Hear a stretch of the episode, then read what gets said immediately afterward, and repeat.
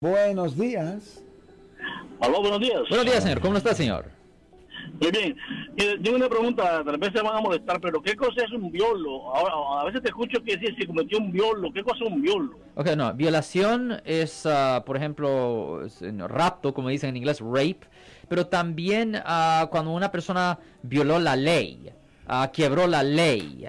Ah, en efecto, me estoy refiriendo a eso. Por ejemplo, si una persona violó el Código Penal sección ah, 459 que de ser ladrón o, algo así, ¿me entienden? Que quebró la ley.